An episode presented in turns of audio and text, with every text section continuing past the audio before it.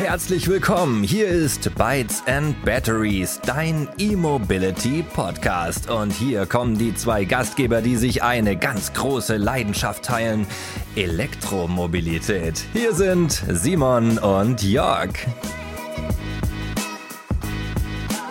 Ja, hallo und ganz herzlich willkommen zu einer neuen Folge von Bytes and Batteries, dein E-Mobility Podcast. Seien wir mal ehrlich, als E-Auto-Fahrerin bewegt man sich im Alltag ja größtenteils auf sicherem Terrain. Sei es das Pendeln zwischen Wohnort und Arbeitsplatz, die Fahrt zu Freunden oder der Einkauf im heimischen Supermarkt. Aber was, wenn mal weitere Strecken anstehen oder die Fahrt sogar ins Ausland führt? Zum Beispiel wie jetzt bei mir kürzlich. Hm. Gerade für Neulinge in der Elektromobilität stehen dann häufig die typischen Fragen an. Was ist das für ein Lader? Wie bezahle ich dort vor Ort? Wie sieht's da aus? Gibt es da auch eine Toilette in der Nähe und so weiter und so fort? Eine Möglichkeit wäre, die aktuelle E-Auto-Routenplanung zu nutzen, die zum Beispiel ja in neueren E-Autos integriert ist, wo man einfach dann den Zielort angibt und kriegt dann die Ladestops angezeigt. Möchte man dem vertrauen? Das ist immer Geschmackssache. Ja, also das heißt, will man sich auf die Routenplanung von so einem System verlassen. Andererseits wissen gerade erfahrene E-Autofahrerinnen, dass Software nicht unbedingt die Stärke von etablierten Automarken ist, wenn man jetzt nicht unbedingt einen Tesla fährt. Und bei größeren Strecken oder dem elektrischen Urlaubstrip schauen sich doch viele Menschen auch gerne mal vorher in der App die Ladestation an und auch den Ort, um dann einfach keine bösen Überraschungen zu erleben. Eine aus unserer Sicht hervorragende Möglichkeit bietet hier die hybride Streckenplanung via App, die im Idealfall dann auch über eine Schnittstelle zu Apple CarPlay beziehungsweise wenn ihr Android nutzt, bei Android Auto, dann im System, im Fahrzeugsystem gespiegelt werden kann. Ihr seht das dann quasi auf den Bildschirmen und könnt es vorher schon in der App bequem im Wohnzimmer planen. Hier gibt es bereits einige Anbieter am Markt, jedoch große Unterschiede in puncto Umsetzung und auch bei der Benutzerfreundlichkeit. Wir sind da auf die neue App Electric Routes aufmerksam geworden, die es sowohl für iOS als auch Android gibt und waren auch von der Einfachheit und der guten Umsetzung bei unserem letzten Trip mit dem Audi e-tron wirklich positiv überrascht. Da waren wir nämlich in Luxemburg. Wer mir persönlich jetzt im York hier auf LinkedIn folgt, hat das sehen können oder auch auf unserem Bytes and Batteries Instagram-Kanal. Blick mal hinter die Kulissen, wird dann schnell klar, dass hier Profis am Werk waren, die E-Mobilität mit der Muttermilch aufgesogen haben und das Thema in- und auswendig kennen. Denn das Unternehmen Electric Routes ist eine Ausgründung und zwar aus der P3 Group, welche seit Jahren schon Geschäftsmodelle im Bereich der Elektromobilität entwickelt und große Unternehmen zum Beispiel in puncto Elektrifizierung von Fuhrparks berät. Was sie noch machen, das werden wir dann gleich von unseren Gästen erfahren. Genau, aber genug der langen Vorrede. Heute haben wir für euch eingeladen Sebastian Gieschen und Raphael Dulinski. Sebastian ist Partner bei P3, verantwortet dort den Bereich Software Development sowie Cloud und lädt sein E-Auto im schönen Hamburg stets öffentlich. Respekt, Sebastian. Raphael ist Product Owner bei Electric Routes direkt und ermöglicht es uns, einen Blick hinter die Kulissen des Routenplaners zu werfen. Der Bytes Batteries Podcast wird präsentiert von imherzengrün.de. Jetzt kannst du Elektromobilität nach außen tragen. Nachhaltige Kleidung in coolen Designs rund um das Thema Elektromobilität und viele weitere schöne Motive gibt es jetzt auf imherzengrün.de. Herzlich willkommen, ihr beiden. Schön, dass ihr da seid. Stellt euch unseren Hörerinnen doch bitte einmal kurz vor. Wer seid ihr? Wo kommt ihr her? Was macht ihr so den lieben langen Tag? Legt doch einfach mal los. Ja, Jörg, vielen Dank für den Einblick. Ähm, wir freuen uns auch, heute dabei zu sein, auch bei euch ein bisschen was von Electric Routes zu erzählen und wie wir zu der Idee gekommen sind. Mein Name ist ja Sebastian, wie du ja eingangs schon erwähnt hast. Ich lade immer öffentlich in Hamburg. Das ist tatsächlich so weil ich keine eigene äh, Wallbox zu Hause habe, aber vielleicht ändert sich das ja demnächst. Ich bin bei uns innerhalb der Firma tatsächlich für die Bereiche Software Development und Cloud Development auch mit starkem Fokus auf den Bereich Immobilität verantwortlich und da haben wir in den letzten Jahren ja, Software-Stacks, kleine Lösungsbausteine gebaut und gemeinsam mit dem Raphael, mit dem ich ja heute hier bin, auch das Thema Electric Routes ja, in die Welt gebracht und freuen uns heute mal so ein paar Infos, Ideen, auch vielleicht Hintergründe zu erzählen. Was ist denn eigentlich der Grund dafür, dass es jetzt Electric Routes gibt? Wo geht die Reise hin? Was stellen wir uns da vor? Und ja, bin gespannt heute auf den Podcast, freuen uns hier zu sein. Vielleicht Raphael ein paar Worte zu dir. Gerne. Ja, Jörg, vielen Dank für die Einladung auch von meiner Seite. Mein Name ist Raphael. Ich bin in Sebastians Team und bewege mich zwischen Elektromobilität und Softwareentwicklung, habe da auch schon an vielen Projekten mitgearbeitet und insbesondere dann auch in der Electric Routes App. Dort haben wir ein großes Team. Wir haben natürlich mit einem größeren Team angefangen, sind mittlerweile auf ein bisschen weniger runtergegangen, weil wir einfach den Fokus anders gesetzt haben, auch ein bisschen mehr in Richtung Kunde arbeiten, aber mehr dazu gleich. Ja, auch von mir erstmal herzlich willkommen bei uns im Podcast. Echt cool, dass es geklappt hat. Jetzt hat Jörg ja schon eingangs ein paar Worte zum Thema Software gesagt und ihr jetzt eben auch schon. Und jetzt starten wir gleich mal mit der ersten Frage. Also Software spielt ja jetzt eine immer größere Rolle. In modernen Autos ist, kann sogar das Zünglein an der Waage bei einer Kaufentscheidung sein. Und jetzt fragen wir jetzt mal mit euch die Experten. Ihr seid ja beide Experten auf dem Gebiet. Wie kommt es denn, dass sich große Konzerne eigentlich so schwer tun mit der Transformation hin, weg vom Maschinenbau, klassischen Maschinenbau hin zur Software-Schmiede, wenn das doch eben so ein wichtiges Feld ist beim Auto? Ja, Simon, ich glaube, du sprichst da ein wirklich auch spannendes und ja, interessantes Thema an. Natürlich machen wir uns ja auch unsere Gedanken zu. Wir sind ja auch tatsächlich dabei, auch zu unterstützen, große Konzerne dabei, auch Software umzusetzen. Ich glaube, eine der größten Herausforderungen, die sich da immer wieder darstellen, ist natürlich auf der einen Seite die Komplexität des Produktes, das auch in kleine Problemfelder runterzubrechen. Also wir sehen das ja immer wieder, die Marktanforderungen oder die Erwartungshaltung von den Kunden und Kundinnen da draußen ändert sich fast täglich. Es gibt immer wieder neue Teilnehmer, die eine Lösung auf den Markt bringen und dementsprechend muss halt reagiert werden. Und gerade wenn es im Fahrzeug darum geht, lange Entwicklungszyklen zu durchlaufen und sich zu überlegen, wie sieht denn eigentlich so eine Fahrzeugklasse auch in den nächsten vier, fünf Jahren aus, wohin muss ich denn eigentlich gehen, wie muss ich da auch meine Software drauf aufsetzen, ist das natürlich eine enorme Herausforderung.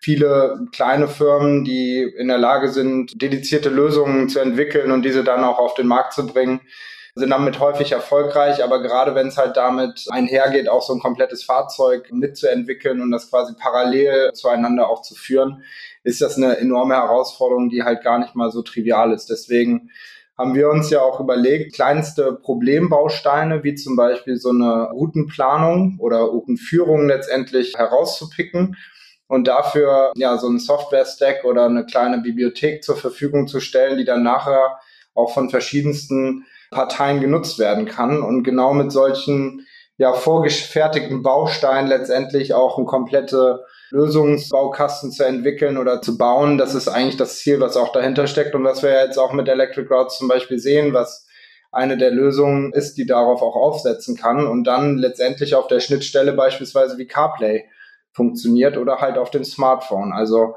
was wir immer wieder sehen in den Projekten ist, dass man mit kleinen Lösungsansätzen schon mal ganz große Schritte machen kann und dann natürlich auch basierend darauf Erfahrungen sammeln kann und damit dann das Produkt immer besser machen kann. Das tun wir jetzt auch gerade bei Electric Routes, also der Lösung, über die wir auch heute sprechen, wo wir letztendlich eine komplette Applikation in die Stores gebracht haben mit iOS und Android die uns natürlich im Hintergrund wieder erlaubt zu verstehen, was sind denn so Features, kleine Funktionalitäten, die vielleicht interessant sind für Endkunden und insbesondere auch für die zukünftigen E-Mobilisten und E-Mobilistinnen, die dann letztendlich mit den Fahrzeugen auch in Zukunft fahren müssen, wie zum Beispiel meine Eltern, die vielleicht nicht die Zeit und Muße haben, Routen vorab zu planen, sich komplett Informationen zu suchen etc. pp, sondern halt direkt ins Auto einsteigen müssen und fahren wollen. Und das sind so wie ich gerade schon erwähnt hatte, kleine Anknüpfungspunkte mit kleinen Produkten in den Markt reingehen, verstehen, was sind die Anforderungen, wie kann ich sie adaptieren, so dass ich dann halt auch wieder komplett auf vielleicht ein neues Themenfeld schwenke, kommen wir vielleicht auch später nochmal dazu. Was wir jetzt auch erlebt haben in der ersten Go-Live-Phase und dann halt natürlich am Ende ein komplett kundenorientiertes Produkt rauszubringen. Und das fällt halt natürlich großen Konzernen nicht so leicht, weil ich hatte es gerade gesagt, der gesamte Entwicklungszyklus der Fahrzeuge, ich muss Over-the-Air-Updates machen von Funktionalitäten, ich muss neue Funktionen live schalten, wenn das Fahrzeug beispielsweise schon drauf ist. Und das sind einfach komplexe Anforderungen, die dahinter stehen, die man nicht unterschätzen darf. Und deswegen fällt es auch vielen Konzernen schwer, da, ich sag mal, so eine tolle Lösung herauszubringen. Muss man fairerweise einfach auch so sagen. Ja, danke Sebastian für den ersten Überblick. Ich will mal ganz ehrlich sein. es gibt ja schon einige E-Auto-Routenplaner-Apps und als mir dann Electric Routes empfohlen wurde, habe ich gedacht, oh Gott, nicht schon wieder die nächste App, die ich da testen kann. Viele haben ja auch einen Routenplaner dann irgendwie auf Google Maps oder sonstiger Basis dann irgendwie integriert und ich dachte, naja, probierst du es halt mal aus. Und ja, ich war dann wirklich tatsächlich total begeistert von Design, Usability und das gerade dieses Thema Usability ist ja oft mäßig in anderen Apps. Ich will jetzt keine Namen nennen, aber da gibt es natürlich etablierte, die wirklich technisch echt gut sind. Ja, die kennen wir alle, vor allem wahrscheinlich auch gerade unsere HörerInnen jetzt hier, die regelmäßig E-Auto fahren und dann Routen per App planen. Aber ihr habt euch da wirklich abgehoben. Und ich bin ja so ein kleiner, ich oute mich jetzt mal wieder, kleiner Apple-Jünger und mag's lieber simpel, einfach, klar. Ich bin kein Entwickler und eher der Marketing-Mensch. Also simpel, einfach, klar und reduziert finde ich gut. Und gerade so eine simple, gut zu bedienende Oberfläche, also ein Frontend erfordert ja häufig dann auch ein recht komplexes Backend und vor allem auch viele Prozesse, ja, und auch vor allem, ja, ähm, Denkmuster, dass man sagt, hey, wie können wir das so simpel halten, ohne irgendwie auf einen gewissen funktionellen Umfang, den man ja braucht oder gerne hätte, vielleicht sogar noch, also Pflicht und Kür so ein bisschen, ohne darauf zu verzichten.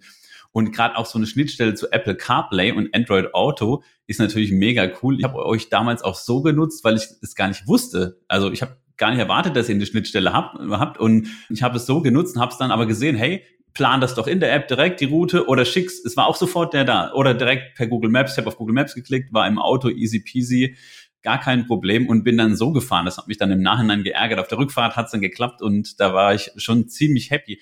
Vielleicht könnt ihr dann einfach nochmal sagen, warum ihr das jetzt als P3 auf den Markt gebracht habt. Ist es auch ein Geschäftsmodell? Verdient man damit Geld? Und ja, wie seid ihr denn da eigentlich vorgegangen, dass es so simpel wird, also um euch da eben von der Konkurrenz abzuheben, was euch eindeutig ja gelungen ist? Ja, vielleicht fange ich da erstmal an, wo kommt dieses Produkt überhaupt her? Wir machen seit vielen, vielen Jahren äh, Projekte in der Elektromobilität sind dadurch also sehr erfahren, sind nah am Kunden, sind nah am Nutzer und wissen natürlich da auch, worauf es ankommt. Du magst dich vielleicht erinnern, vor einigen Jahren wurde so eine Route nicht geplant, sondern da wurde nur Foren gesucht, wurde geschaut, okay, hey Leute, könnt ihr mir vielleicht im Raum Bayern sagen, wo da die nächste Ladestation in der Nähe des nächsten Ortes ist? Ich komme da bald mit meinem E-Auto lang. Das hat nur 150, 200 Kilometer Reichweite und ich brauche da eure Hilfe. Und wir haben uns natürlich gesagt, das kann so nicht sein und das geht besser. Wir haben dann erstmal angefangen, im Backend ein bisschen was zu entwickeln, zu schauen, was können wir da so machen. Und dann haben wir da auch ganz schlaue Leute im Team, die sich damit befassen und haben einen coolen Algorithmus gebaut, der auf viele, viele verschiedene Parameter zurückgreift. Natürlich war das am Anfang ein bisschen rudimentär und das hat sich weiterentwickelt. Ich glaube, mittlerweile sind es bis zu 70 Parameter, die dann damit einfließen. Ja, dann hatten wir auch erstmal angefangen mit einer simplen Website. Die war erstmal intern, haben uns das angeschaut, wie das so ist. Und dann haben wir gesagt, ja, mit so einer Planung schön und gut, aber eigentlich wollen wir dem Elektrofahrer irgendwas an die Hand geben, weil du bist nicht immer zu Hause, du kannst dich immer vorplanen. Und ja, klar, das ist Kunde Nummer eins. Der Kunde Nummer zwei oder Anwendungsfall Nummer zwei ist dann natürlich der Nutzer, der im Auto sitzt und sagt, okay, jetzt fahre ich los, jetzt begleite mich und sag mir, wo es lang gehen soll, wo sind die ganzen Stationen auf meiner Route von A nach B. Und genau das haben wir gemacht und wir haben gesagt, unser Zielkunde ist nicht der Experte nicht die E-Mobilitätsbubble. Denn ja, da gibt es sehr viele von diesen Experten in dieser Bubble. Jeder hat seine eigene Meinung. Da muss noch dieses kleine extra dran, da muss noch das andere extra dran. Ich muss meine Felgen auswählen oder ich muss meinen Verbrauch selber einstellen. Aber das ist ja nicht, so wie Sebastian sagt, das sind nicht unsere Eltern. Das ist nicht der Markt, wo das Ganze hingeht. Die wollen sich damit gar nicht befassen. Und somit haben wir uns gesagt, wir müssen die abholen. Und das haben wir dann auch gemacht. Wir haben ganz cooles Onboarding. Wir lassen die Nutzer die Fahrzeuge als erstes auswählen. Dann gibt's die Karten, die, die Ladekarten, die sie auswählen können. Und da können sie aus vielen verschiedenen wählen. Wir versuchen natürlich alle abzubilden. Das ist schwierig, aber ja, wir kommen dem nach und nach nach. Vielleicht kann man das ja auch bald in naher Zukunft ein bisschen reduzieren. Aber da schauen wir, schauen wir mal, wie das Nutzerverhalten ist. Wir sind da sehr auf Feedback. Also wir arbeiten intern auch schon mit einem großen Feedback-Channel und haben aber auch extern richtige Power-User, die geben uns super Feedback. Das nehmen wir immer mit auf, versuchen denen auch gerecht zu werden mit den Antworten, die wir ihnen geben und dementsprechend auch diese Feature zu entwickeln. Ja, und somit kam das natürlich von einem zum anderen und dann haben wir gesagt, okay, wir haben jetzt eine coole App gebaut und wir gehen weiter. Wir wissen, worauf es ankommt. Wir kennen die ganzen Use Cases und probieren uns einfach aus. Wir haben die Testbase Da bist du ja jetzt auch drin und kannst fleißig ausprobieren. Und ja, von dem ganzen Feedback, was da so reinkommt, wissen wir also, okay, das kommt ganz gut an oder das andere vielleicht nicht oder das wird gar nicht beachtet. Wir schauen uns natürlich auch die Nutzerzahlen an, die Flows, die wir da haben. Das ist dann so ein bisschen Analytics, was dahinter steckt. Aber ja, wir haben das, ich denke, ziemlich gut durchdacht und wollen da auch weitermachen und uns schauen, dass wir unseren Nutzern da am besten helfen können in ihrer Reise mit dem E-Auto. Ja, vor allen Dingen, Jörg, das, was du angesprochen hattest mit dem Thema Design und Usability, also wir haben es wirklich auch von Anfang an versucht, nachdem wir diesen rudimentären oder den, ja, nicht rudimentären, den Algorithmus fertig hatten und uns dann überlegt haben, wie können wir das jetzt bestmöglich anwenden, dann halt wirklich auch darauf Wert gelegt, durch Umfragen, durch Tests auch herauszufinden, was ist denn eigentlich so das, was ich eingeben möchte und was sind die Werte, die mich auch interessieren. Und auf Basis dessen haben wir dann letztendlich auch die Applikation, also iOS und Android, plus halt die Website gestaltet, versucht das so ja, flat und so einfach wie möglich zu halten und da letztendlich dann auch alle Informationen abzubilden, die mich als Fahrer oder Fahrerin dann später auch interessieren, um halt wirklich von A nach B zu kommen und da ganz klar zu unterscheiden, einmal, so wie es Raphael ja gerade schon gesagt hatte, in diese Case-1-Situation simulieren. Also ich gucke mir am Abend vorher an, wie wäre es denn mal, wenn ich von, keine Ahnung, Hamburg nach Stuttgart fahre oder wie wäre es denn, wenn ich mir ein neues E-Auto zulege und wie weit komme ich denn damit eigentlich? Also auch ja, so Grundsatzfragen, den Einstieg in die E-Mobilität so ein bisschen zu ermöglichen. Da gibt es auch ganz spannende Anwendungsfälle, wo wir von Autohäusern zum Beispiel hören, dass die die Lösungen verwenden oder ja bestimmte Trips zu Schwiegereltern damit planen, um halt herauszufinden, ob man da nochmal zwischenladen muss und wo das der Fall ist. Also das ist so dieser erste Fall. Und dann der zweite Fall ist natürlich, ich sitze im Fahrzeug selber drin und wir sind ja selber elektrisch unterwegs die Route oder die Tour, die ich mir da mal vorgenommen habe, die Planung, die ich mir vorgenommen habe, die passt am Anfang. Aber spätestens, wenn ich irgendwie kurz auf Toilette muss oder wenn ich äh, Hunger bekomme oder wenn ich einfach keine Lust mehr auf Autofahren habe oder was auch immer, dann will ich raus und ende eigentlich ziemlich viel. Und diese Dynamik reinzubringen, ist ein mega spannendes Feld und muss halt auch super einfach gestaltet werden.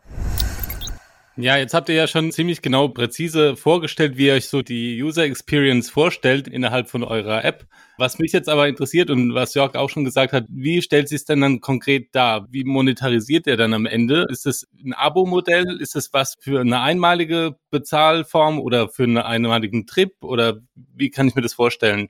Genau, also momentan ist es oder unser Plan ist, dass wir die Applikation, die im App Store ist, nicht durch irgendein Abo-Modell oder ein Premium-Modell bepreisen, sondern tatsächlich einfach free im App Store lassen. Warum ist das so? Weil wir auf der einen Seite Electric Routes als auch Schaufenstern sehen, also gerade um halt die Möglichkeit zu bieten, in die Applikation reinzugucken, ähm, was ist möglich mit der Routenplanung, auch was stecken für Möglichkeiten hinter der elektrischen Reise, also was kann ich da alles mitmachen, was mache ich während der Ladeweile, das sind alles also Sachen, die wir da als Firma ausprobieren können. Und auf der anderen Seite gibt es natürlich noch ein B2B-Geschäftsmodell, was dahinter steckt, weil die gesamte Electric Routes App, so wie sie quasi im App Store zur Verfügung steht, inklusive Backend, also alle möglichen Funktionalitäten, wie zum Beispiel Clustering von Ladepunkten, also das Zusammenführen, so dass ich eine Zahl habe und nicht irgendwie einen riesengroßen Haufen an Ladepunkten sehe, bis hin zu den ganzen Details, Anbindung an Roaming-Plattformen etc. pp. Das bieten wir quasi als White Label oder modulares Source Code Produkt an. Und das ist dann letztendlich auch der Revenue Channel, den wir da haben.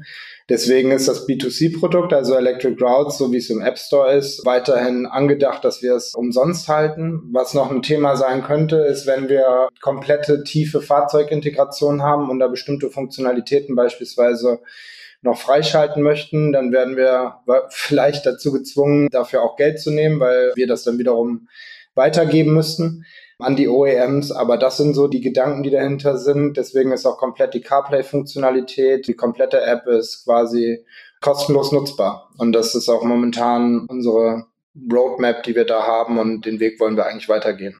Ja, cool, ist ja schon mega spannend. Was mich jetzt noch interessiert hat, Jörg ist ja kurz darauf eingegangen, Was ist denn eure Einschätzung bezüglich der Zukunft? Wird es bei allen Herstellern so sein, dass man nur über Android Auto und CarPlay quasi sowas bedient? Oder es gibt ja auch noch Hersteller, Tesla zum Beispiel, die sich dagegen verwehren und sagen, wir geben unsere Software nicht aus der Hand. Also könnt ihr euch auch vorstellen, dass ihr das einfach als eine Softwarekomponente direkt an den Hersteller verkauft quasi? Das kann durchaus sein. Also das ist ja aktuell, hast du gut aufgefasst, ein sehr spannendes Thema von großen Konzernen auch in Deutschland. Von daher, ja, das ist durchaus möglich. Wir verschließen uns da natürlich nicht, sind da völlig offen auch für Kooperation, haben da auch unsere Kontakte und ja, wollen natürlich auch also für den ganzen Markt diese Elektromobilität dem Nutzer näher bringen in einer coolen Art und Weise. Und da schließen wir natürlich OEMs oder ja, Fahrzeughersteller nicht aus, wenn sie selber, wenn sie Unterstützung brauchen. Das klingt doch super und sehr diplomatisch, denn gerade aktuell gibt es ja doch einige ja, Vorstände, Vorstandsmitglieder in großen OEMs, die da wirklich nicht gerade Fans davon sind, von den Vorstößen von Apple, was ja auf der Worldwide Developer Konferenz so gezeigt wurde, diese tiefen Integrationen. Für mich war das ja der absolute Traum, als ich die Postings dazu gesehen habe und auch nochmal die Keynotes oder Keynote dann im Nachhinein ja nicht nur Apple Car, sondern irgendwie jedes Car wird dann von der Benutzeroberfläche her zum Apple Car, obwohl Tesla das ja wirklich par excellence alles macht. Wie gesagt, ich bin kein Tesla-Fahrer, aber so muss es eigentlich aussehen. Und wie lange das einfach schon so ist, das ist immer noch unglaublich, finde ich. Ja. Aber wie gesagt. Ist halt auch irgendwie, ja, ganz kurz, ist halt auch irgendwie klar, dass man, dass eben auch den OEMs mittlerweile klar wird, wer eben Software nicht in-house macht, wird halt auf lange Sicht zum Zulieferer von Karosserie oder zum Blechbieger hat hat dies ja auch gesagt. Deswegen Kernkompetenz auf jeden Fall beim Autobauer, meines Erachtens. Absolut. Ich finde die Erkenntnis, die kommt irgendwie ein bisschen spät. aber gut, nein, es ist natürlich super, wenn da diese Challenge da ist und man vielleicht aber auch noch in den OEMs Partner wie euch hat, die dann dann auch unterstützen können und da vielleicht auch noch ein bisschen Know-how liefern, wie man sowas richtig macht, was man jetzt bei Electric Routes ja auch sieht. Was ich übrigens mega cool fand, war einfach das dieses Sicherheitsgefühl, das die App vermittelt hat. Das heißt, ich war, wie gesagt, in Luxemburg und Luxemburg ist jetzt auch wie Frankreich, glaube ich, nicht so dafür bekannt, dass die, die Ladeinfrastruktur perfekt ausgebaut ist, zumindest wenn man jetzt nicht irgendwelche regionalen Karten hat.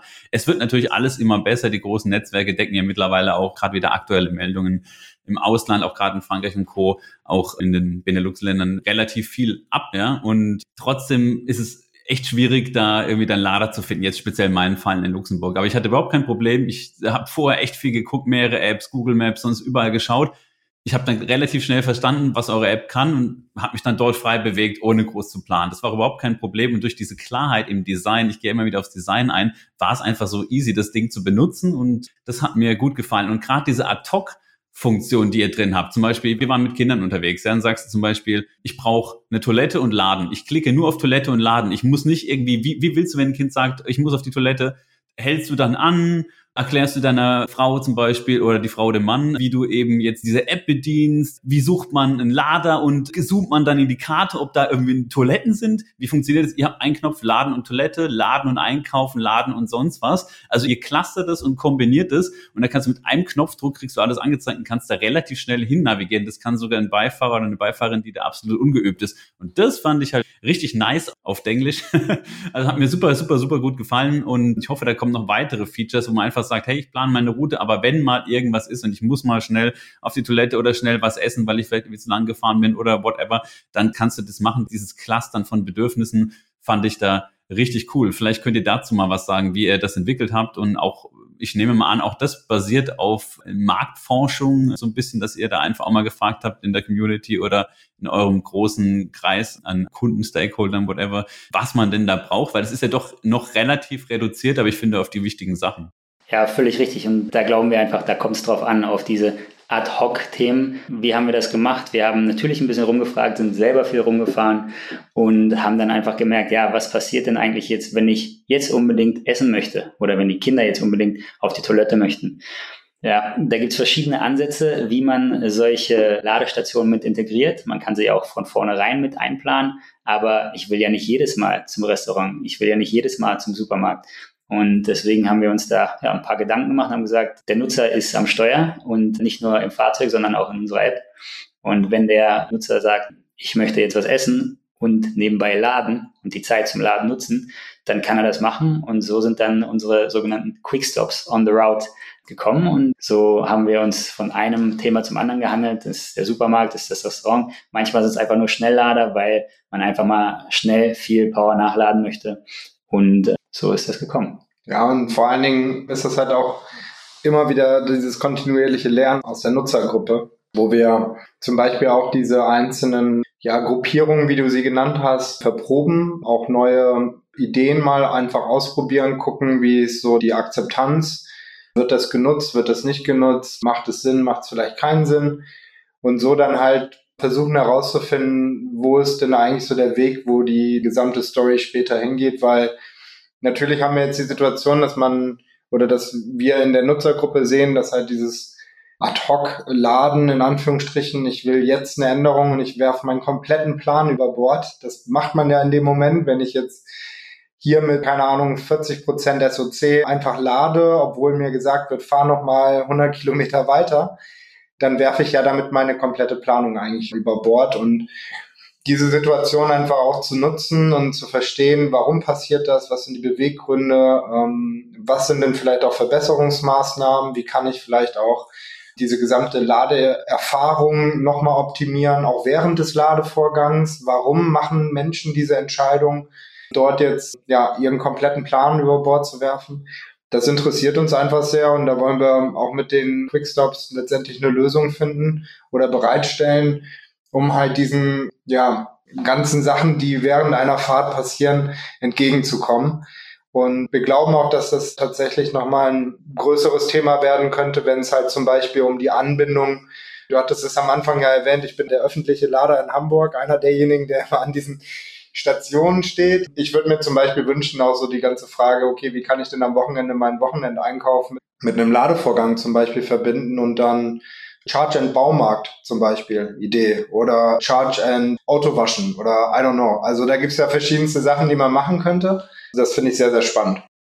Und ist dann diese Waschanlage oder dieser Baumarkt, sind das dann auch eure B2B-Kunden, die dann hoch gerankt werden zum Beispiel oder platziert innerhalb der App? Das sind natürlich auch äh, Gedanken, die man laut mal diskutieren kann. Bisher haben wir das in der Form nicht geplant. Also diese Quickstops überhaupt als Funktionalität, das ist auch gar nicht mal so trivial, wenn du während der Fahrt, während du navigierst, einfach jetzt ein komplett neues Routing machst und ähm, komplett neue Planung im Hintergrund, die auch dann so passt, dass sie nicht komplett falsch ist, sondern wirklich dir auch weiterhilft. Aber ja, das sind Möglichkeiten. Also, dass man dann halt zum Beispiel überlegt, mit bestimmten Kooperationen zu sagen, okay, wenn du Charge and Eat oder Charge and Groceries oder irgendwie sowas in die Richtung machen möchtest, dann findest du vielleicht in den Top 10 immer bestimmt gerankte Anbieter, du kannst vielleicht auch eigene Präferenzen setzen. Wir haben ja momentan das Thema Charge and Eat, wo du Restaurants zum Beispiel um einen Ladepunkt siehst oder Cafés.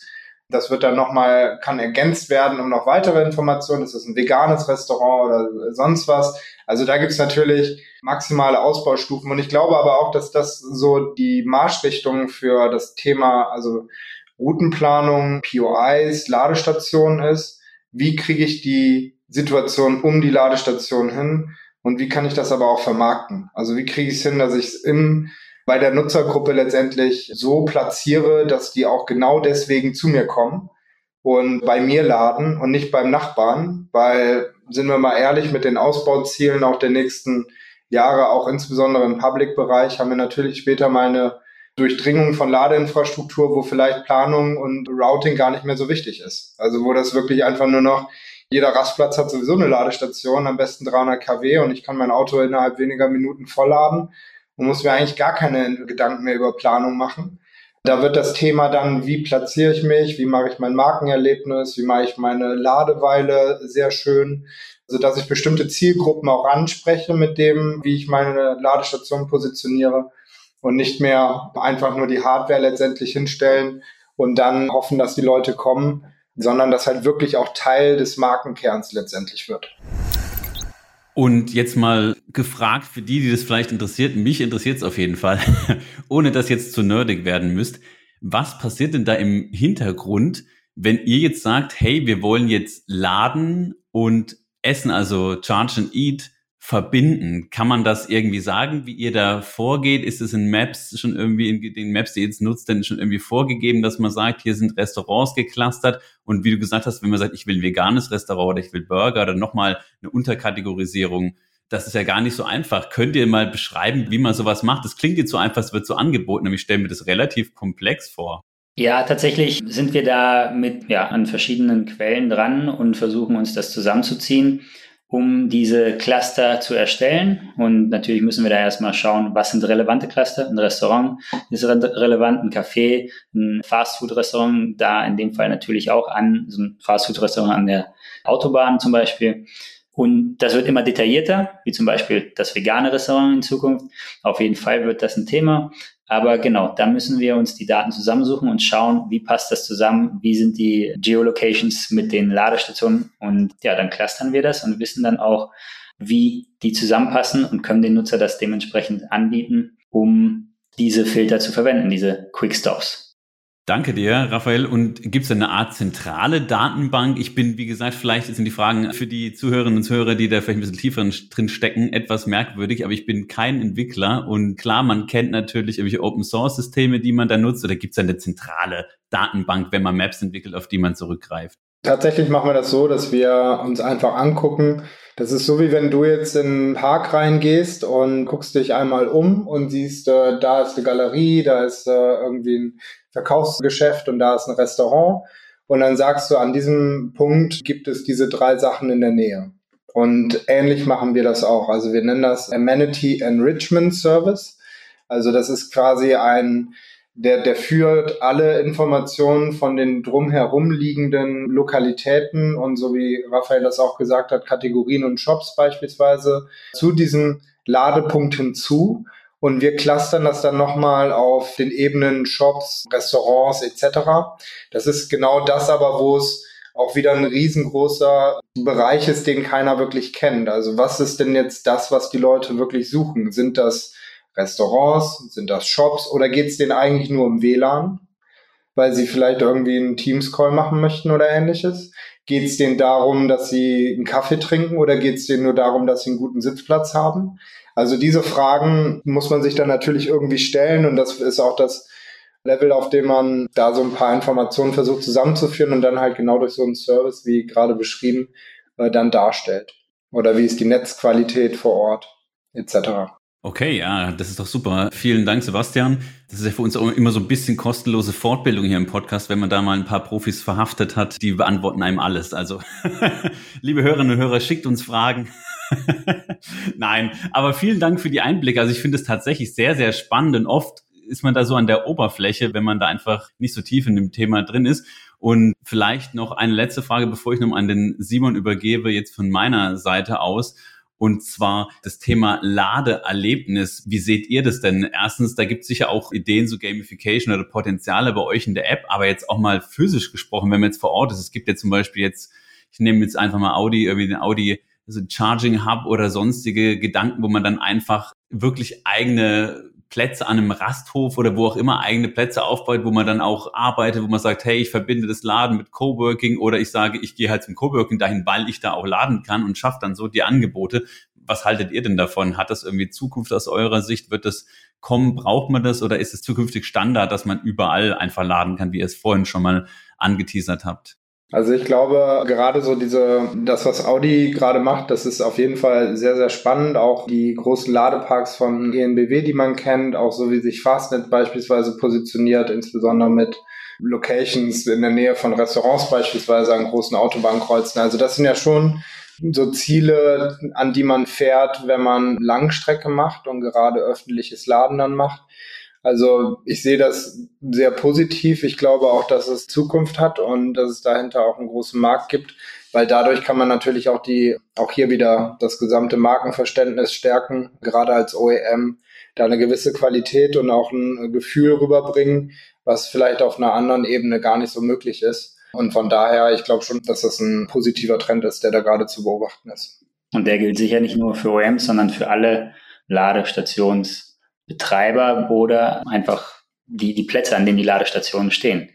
Die Amenities nebenher, die Annehmlichkeiten zu Deutsch oder die dann halt ein eigenes Restaurant oder eine Ladestation auf ihrem Parkplatz haben. Da kann man die Experience erweitern auf jeden Fall. Wir haben da natürlich auch schon ein paar Ideen und haben auch ein paar Proof of Concepts, die wir da mit ein paar Partnern bauen. Zum Beispiel das Queuing ist ein Thema oder Reservations. Es geht natürlich mehr für private Stationen oder ich sag mal nicht öffentliche Stationen, weil ja, wenn am einem Morgen zehn Leute zur Arbeit fahren wollen, aber nur fünf Ladestationen da sind, dann muss man schauen, wer laden darf oder wer als erstes da ist, wie man das macht mit der Reservierung. Früher oder später wird das vielleicht auch ein Thema für öffentliche Ladestationen. In anderen Märkten ist das ja schon der Fall. Und ja, da gibt es dann die Möglichkeit, dass man das ja auch äh, monetarisiert. Ja, also tatsächlich hat meine Frage genau in die gleiche Richtung abgezielt wie Yorks und genau wie ihr sagt, ich kann mir aber auch vorstellen, dass es nicht nur OEMs sind, die sowas in Zukunft betreiben, sondern dass es eben auch irgendwie thematisch Marken gibt, die verschiedene Arten von Experience anbieten, sei es das sportliche Charging Hub quasi, wo ich dann noch so eine CrossFit Box habe und noch einen Smoothie danach trinken kann oder das Business, wo dann eben noch so ein Coworking Space ist, ist alles denkbar in meiner Welt und eigentlich alles, was zu von einer halben Stunde bis zu zwei, drei Stunden Ladezeit passt, eigentlich, ja. Absolut, ja.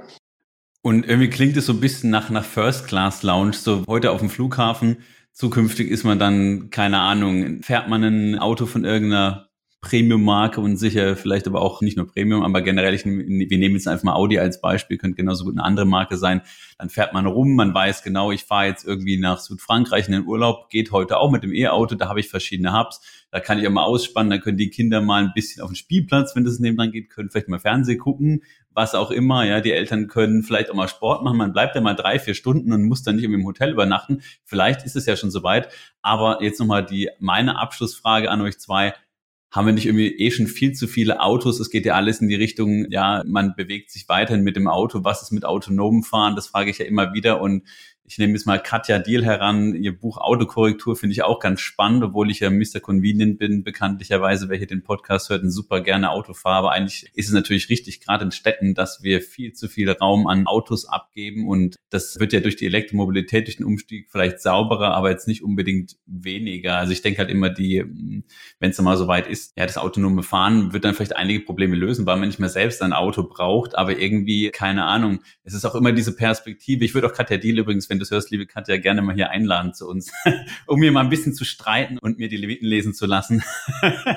Auf jeden Fall.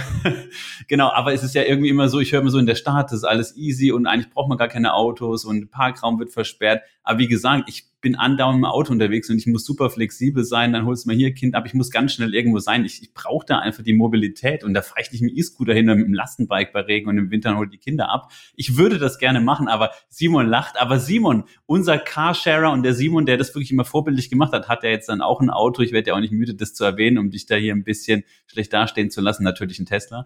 Aber ja, du siehst, jetzt wo du Simon aufs Land gezogen bist und raus aus der Stadt, ist es doch nicht mehr so einfach mit der Mobilität. Was denkt ihr beiden denn darüber? Ja, also da ich ja selber hier in Hamburg lebe, ist es für mich aus einer rein persönlichen Perspektive tatsächlich gar nicht so nötig, hier in Hamburg ein Auto zu haben, weil du kommst überall hin mit öffentlichen Verkehrsmitteln. Wir sind jetzt gerade auch in der Situation, dass man das für das 9-Euro-Ticket zum Beispiel bekommen kann. Also da muss man schon ehrlich sagen, hier in der Stadt wird es wahrscheinlich perspektivisch. Wir haben ja auch hier Moja in Hamburg, auch sehr spannend, wo ja auch der Plan ist, das autonom oder vollautonom zu machen. Also da gibt es schon sehr, sehr spannende Ansätze, wenngleich ich aber auch die Situation nachvollziehen kann, wie es auf dem Land ist, wo ich selber aufgewachsen bin. Das ist noch eine große Herausforderung und da muss man sicherlich noch ein bisschen Zeit, ja, einfach braucht oder man braucht da noch ein bisschen Zeit, um letztendlich in die Richtung zu kommen, dass man auch ländliche Gebiete vollautonom befahren kann. Aber wie siehst du es, Raphael? Ich komme aus Hannover, ich sehe das tatsächlich ähnlich. Persönlich brauche ich das Auto nicht täglich, aber man muss schon sagen, es ist convenient. Wenn es weniger wird, wird es nicht schlimmer. Deswegen ja, sehe ich das tatsächlich auch in, in die Richtung, dass autonomes Fahren uns auf jeden Fall ein gutes Stück weiterbringt. Die Autos vielleicht auch ein bisschen von der Straße holt und wenn sich dann noch die öffentlichen verbessern und der Langstreckenverkehr auch, dann sind wir da auf einem guten Weg. Danke euch für eure Einschätzung als Stadtmenschen hier mit Hamburg und Hannover. Ich würde mir manchmal wünschen, dass, dass mir jemand das Auto wegnimmt, dass ich das einfach mal diesen Pain erfahren muss. Aber ich finde auch dieses Thema Convenience, so also Bequemlichkeit auf Deutsch ist natürlich auch ein wichtiges Thema. Denn irgendwie Menschen sind einfach so gestrickt, die einfachste Lösung zu nehmen. Und die kann ja trotzdem nachhaltig sein. Aber wie gesagt, ich denke, wenn es in Richtung autonomes Fahren geht, hoffentlich endlich mal und wir das auch noch erleben hier, wir Jungspunde hier alle vier, dann, naja, alle sind sich nicht so sicher, wer gemeint ist. Und genau, ihr seht es ja nicht, aber hört es vielleicht, das Lachen auf jeden Fall. Ich hoffe, wir werden das noch erleben und schauen wir mal, ob sich das Ganze dann verbessert. Also wir danken euch ganz herzlich, dass ihr euch jetzt Zeit genommen habt, Electric Routes vorzustellen. Ladet euch die App mal runter, gibt's für Android und iOS. Wir bekommen dafür kein Geld, das wir euch empfehlen. Das machen wir tatsächlich einfach nur deshalb, weil wir ja die App cool fanden, auch wenn wir sie am Anfang nicht testen wollten aufgrund des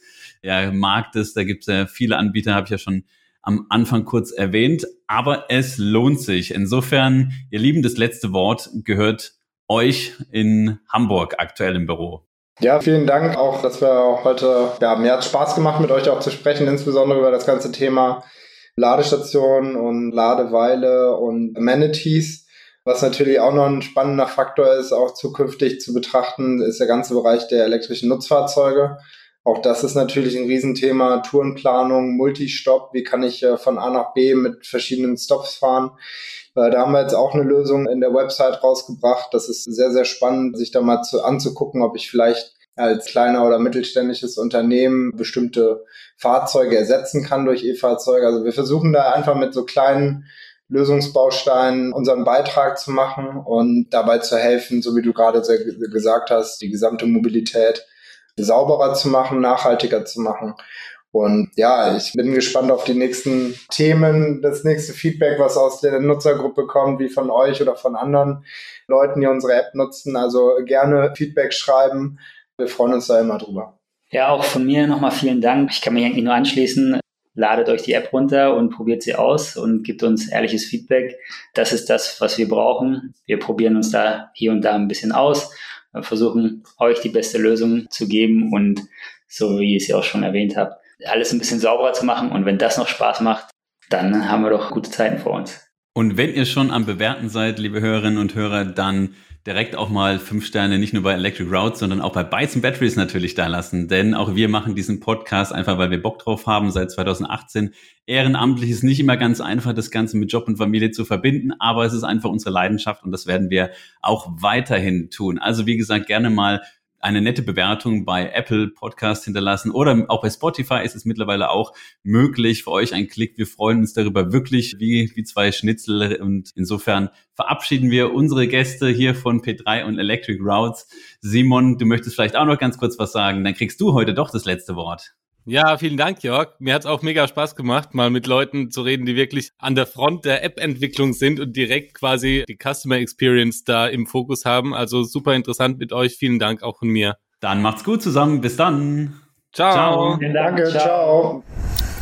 So, ihr Lieben, das war's auch schon mit einer neuen Folge von Bytes and Batteries. Und wie ihr wisst, ich habe noch eine kleine Überraschung hier für euch am Schluss, denn ich habe mir hier nochmal jemanden eingeladen und zwar die liebe Franzi. Die Franzi habe ich kennengelernt über den Gustavo Franco. Das ist ein begeisterter E-Mobilist äh, aus der Community. Wir haben uns über LinkedIn, ein Netzwerk, in dem ich sehr gerne momentan unterwegs bin, kennengelernt und der Gustavo und auch die Franzi und ihr Team, die unter anderem in Spanien sitzen, aber auch deutsche Mitarbeiter haben, aber auch ein Team noch in Italien, die kümmern sich im Auftrag von großen Unternehmen darum, ein bisschen mehr herauszufinden, was die Nutzer von Elektromobilität denn eigentlich möchten. Da geht es zum Beispiel ja um E-Fahrzeuge, um damit verbundene Produkte, um Dienstleistungen allgemein, Ladelösungen, Versicherungen, alles, was mit der Elektromobilität so zu tun hat.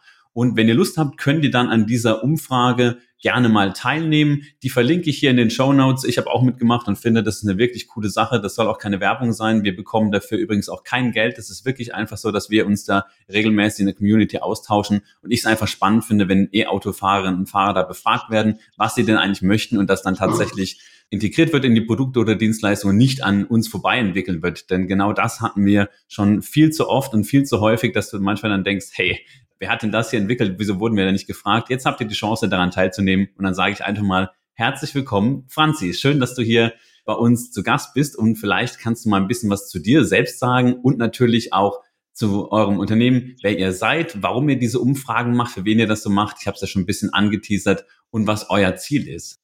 Ja, hallo Jörg, vielen lieben Dank für die Einladung. Freut mich sehr, dass ich in eurem Podcast dabei sein darf. Auch eine ganz neue Erfahrung für mich. Hab das noch nie gemacht, aber ich denke, es wird ganz gut. Genau, wir sind ein kleines Unternehmen aus dem sonnigen Barcelona, sind seit 2016 im Bereich der Nachhaltigkeit tätig und spezialisieren uns seit 2018 auf die E-Mobilität. Aktuell mehr in Spanien und Italien wie Jörg ja schon gesagt hat, haben wir auch ein paar Leute in Italien sitzen und natürlich hier in Barcelona. Ja, und warum machen wir das? Wir haben eine große Leidenschaft für die Elektromobilität und äh, möchten die Wissenslücke zwischen uns Verbrauchern, also uns Autofahrern und den beteiligten Unternehmen in der ganzen Branche, also egal, ob das jetzt die Autohersteller sind oder auch die Versicherungsunternehmen, ja, connecten und die Lücke schließen, indem man sich gegenseitig die Insights weitergibt, um auch einfach die Produkte zu verbessern.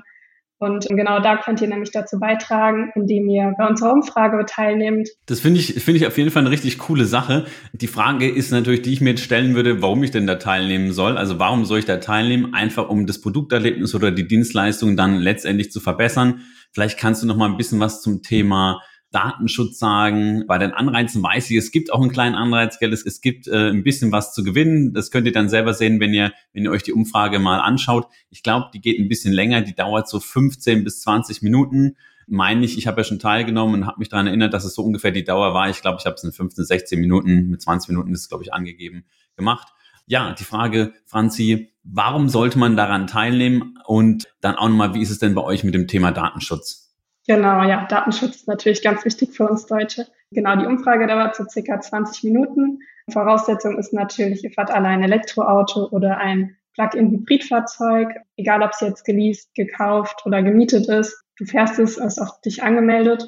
Ja, zum Thema Datenschutz ist natürlich alles anonym. Ähm, wir werden keine sensiblen Daten abfragen, außer die Mailadresse, denn die brauchen wir nämlich, um dich dann zu informieren, falls du der Gewinner sein solltest aber für keine andere Zwecke.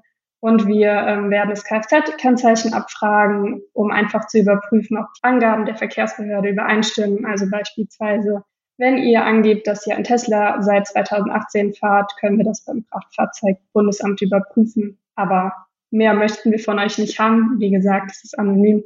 Ja, super. Vielen lieben Dank, Franzi. Ich habe ja gesagt, dass ich äh, genau unser Interview jetzt einfach mal, um euch da zu unterstützen, weil ich das eine wichtige Sache finde, dass wir das hier als Bytes and Batteries Team in den nächsten drei Folgen, das heißt in dieser, in der nächsten und in der übernächsten einfach mal platzieren, beziehungsweise falls ihr jetzt schon die nächste oder die übernächste hört, insgesamt dreimal werden wir unser Interview hier am Schluss mal einspielen und auch nochmal verlinken auf die Umfrage. Wenn ihr Lust habt, macht mit. Wenn nicht, dann macht nicht mit. Gar kein Problem. Ich fand es ganz cool. Und Franzi, spannend. Du bist ja quasi Deutsche, sitzt jetzt aber in Barcelona. Vielleicht noch ein paar Worte zu dir, gell? Also wie, wie, wie bist ja. du denn da jetzt hingekommen? So auch genau. zum Thema Elektromobilität. Ja, genau. Ich sitze hier gerade im schönen Barcelona. Die Sonne scheint. Habe mir auch schon ein paar Mal Sonnenbrand geholt.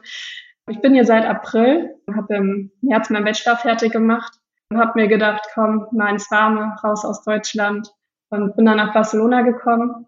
Elektromobilität habe ich auch schon ein bisschen mitgemacht, habe schon ein paar Praktikas in dem Bereich gemacht. Von daher finde ich es ein spannendes Thema was ich hier besonders spannend finde, dass es doch ganz unterschiedlich zu Deutschland ist.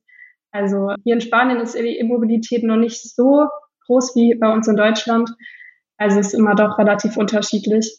Ja, ist auf jeden Fall ein schönes, eine schöne Stadt. Also ich kann jedem empfehlen, mal nach Barcelona zu kommen. Ist auf jeden Fall eine Reise wert.